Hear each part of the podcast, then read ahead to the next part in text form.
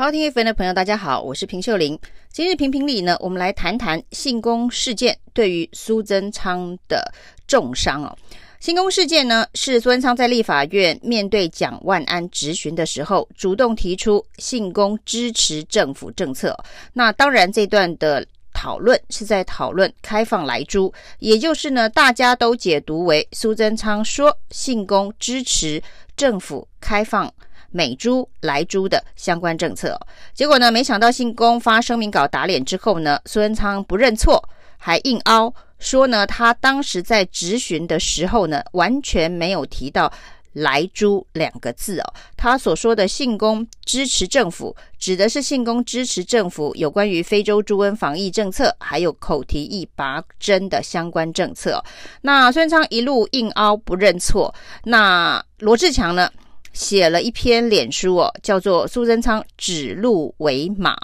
那指鹿为马当然是秦朝赵高一个非常知名的故事哦。这个佞臣赵高呢，要求朝臣都表态忠心哦，特别把一只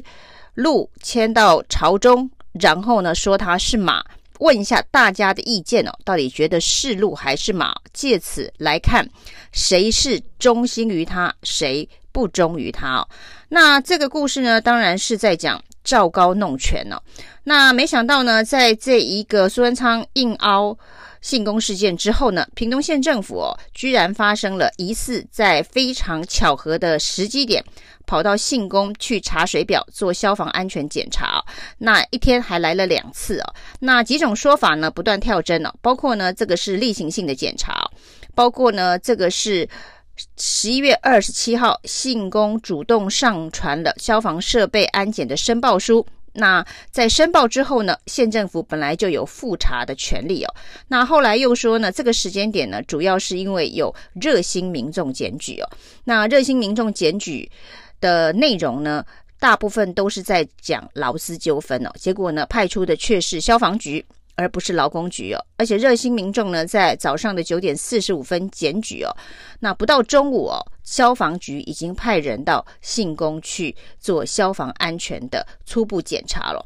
那在一般人的常识看起来哦，这个绝对不只是一个很单纯的时机巧合，应该就是因为信公公开打脸苏贞昌哦，那屏东县政府呢，趁这个机会来教训教训信公哦。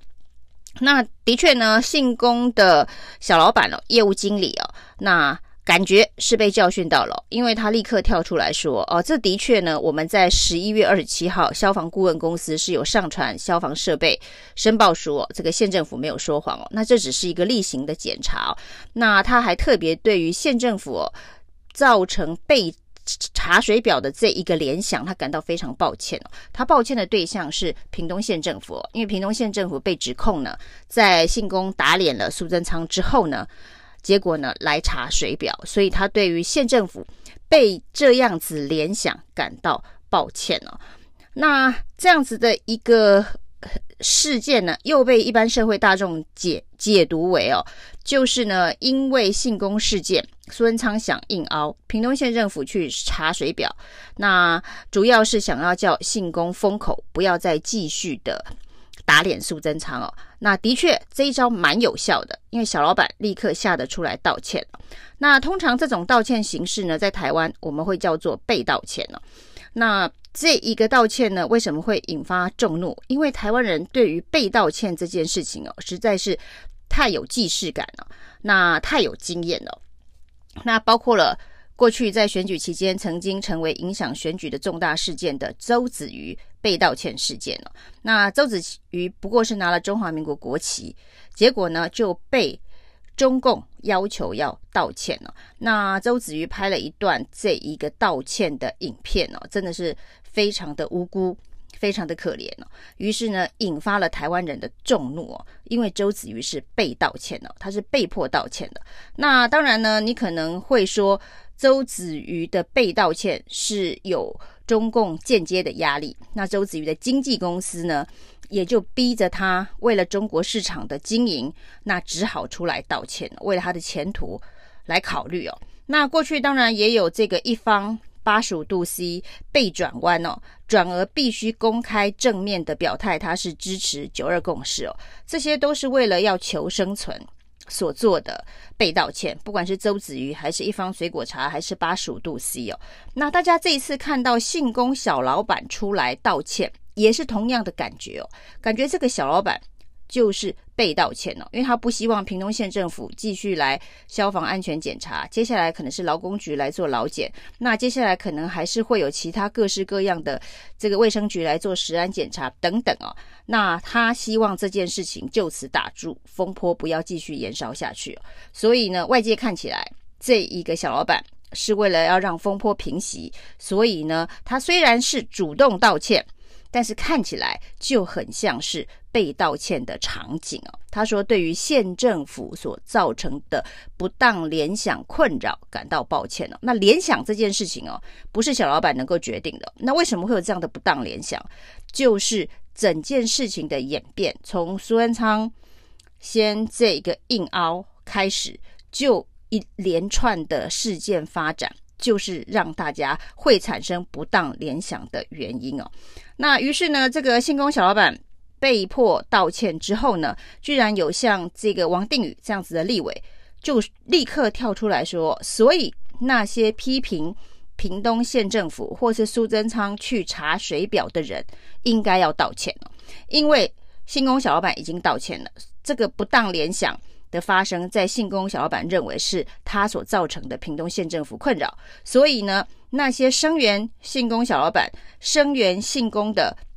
人呢，现在应该要出来道歉了。那当然呢，王定宇这样的呼吁是想把整件事情做一个风向大扭转了，因为呢，他拿着信工小老板的道歉，告诉大家说，其实苏贞昌是对的，其实屏东县政府是对的，所以呢。大家应该要出来道歉，为之前的不当联想做道歉了。所以每个人都该为自己的思想，都该为自己的不当联想出来道歉了。这是王定宇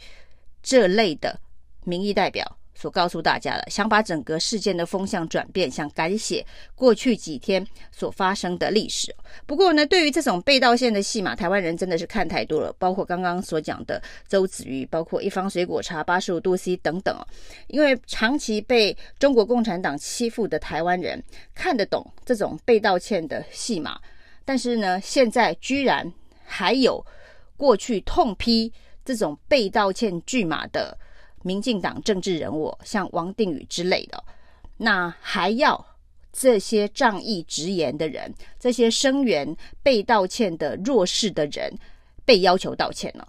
就台湾人的心理来讲，会觉得这实在是太吃人够够了。被道歉就已经够悲惨了，那现在呢，声援这些被道歉的人还要求要道歉了，这是另外一种的被道歉了。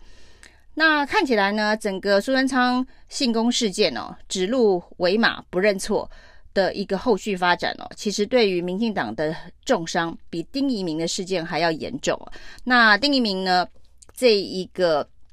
批评了皇家牛肉面是用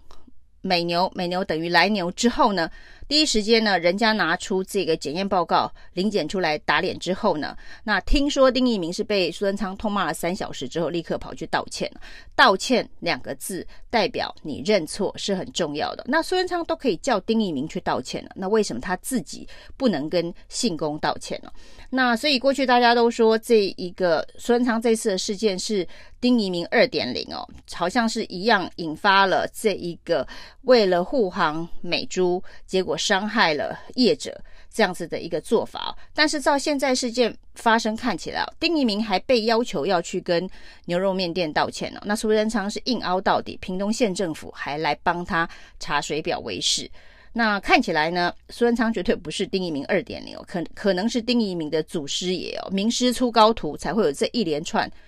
离谱的这个事件哦。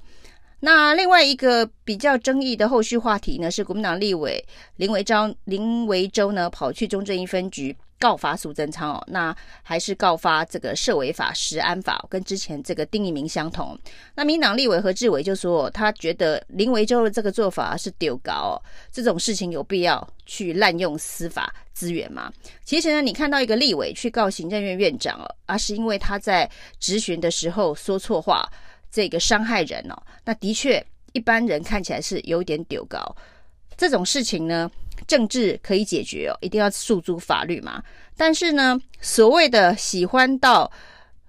警察局去告人违反社违法哦，这个我印象中是从陈局开始哦，陈局告了一个民众哦。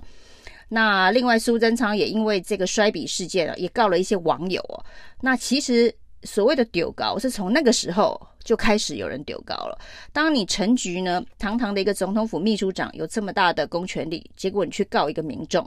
那你苏贞昌行政院院长，你去告一些网友，而且用社违法要警察局去办哦。那这些事情呢，就是大官欺负小老百姓嘛。那你就是用大官欺负小老百姓的方法。去处理一些舆论的争议哦，那这个时候林维洲去告苏贞昌，看起来哦就刚刚好，因为呢先丢高的是陈菊或是苏贞昌这样子的一个做法哦。那当武器不对等的时候呢，陈菊、苏贞昌堂堂的高官去告小老百姓，跟我们现在看到呢林维洲去告这个权力比他还要大的苏贞昌哦，看起来林维洲的正当性。好像比起苏贞昌或是陈菊哦，是高了一点哦，是这样子的一个相对比较来看的话，苏贞昌在这一次的性攻事件哦，是真的重伤。谢谢收听，请继续关注好好听 FM，并分享给您的好朋友。